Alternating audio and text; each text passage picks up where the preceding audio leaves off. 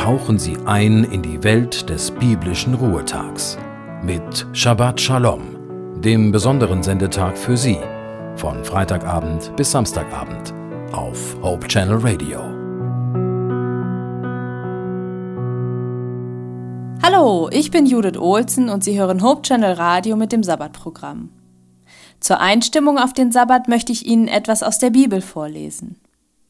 In Psalm 71, Verse 20 bis 21 steht, Gott, du holst mich wieder herauf aus den Tiefen der Erde.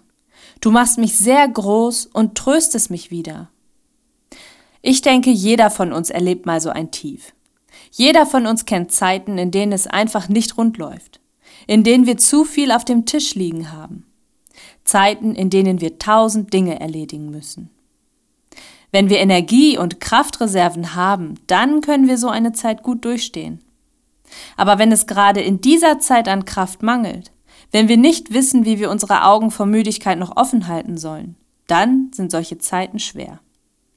Dann türmen sich die unerledigten Aufgaben vor uns auf und wir wissen gar nicht, wo wir anfangen sollen, den riesigen Berg Arbeit abzutragen.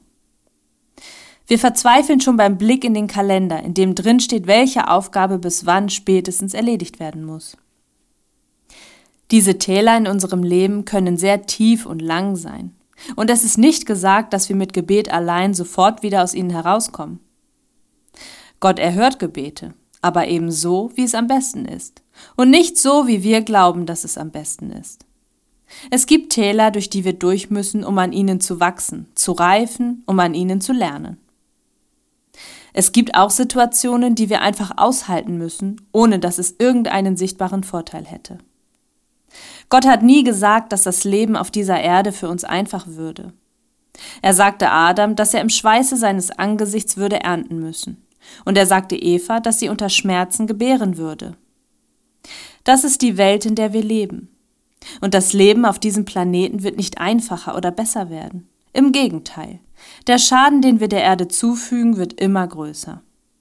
Und die Folgen dieser Schäden müssen wir tragen. Die Sehnsucht, dass Jesus wiederkommt und alles neu macht, wird immer größer. Denn das Leid auf dieser Erde ist nicht leicht mit anzusehen. Und die Hilflosigkeit, die wir angesichts des Leids auf der Erde spüren mögen, ist schwer auszuhalten. Aber Jesus wird kommen und alles neu machen. Er wird uns aus den Tiefen heraufholen, uns groß machen und uns trösten. Jesus wird kommen und uns trösten.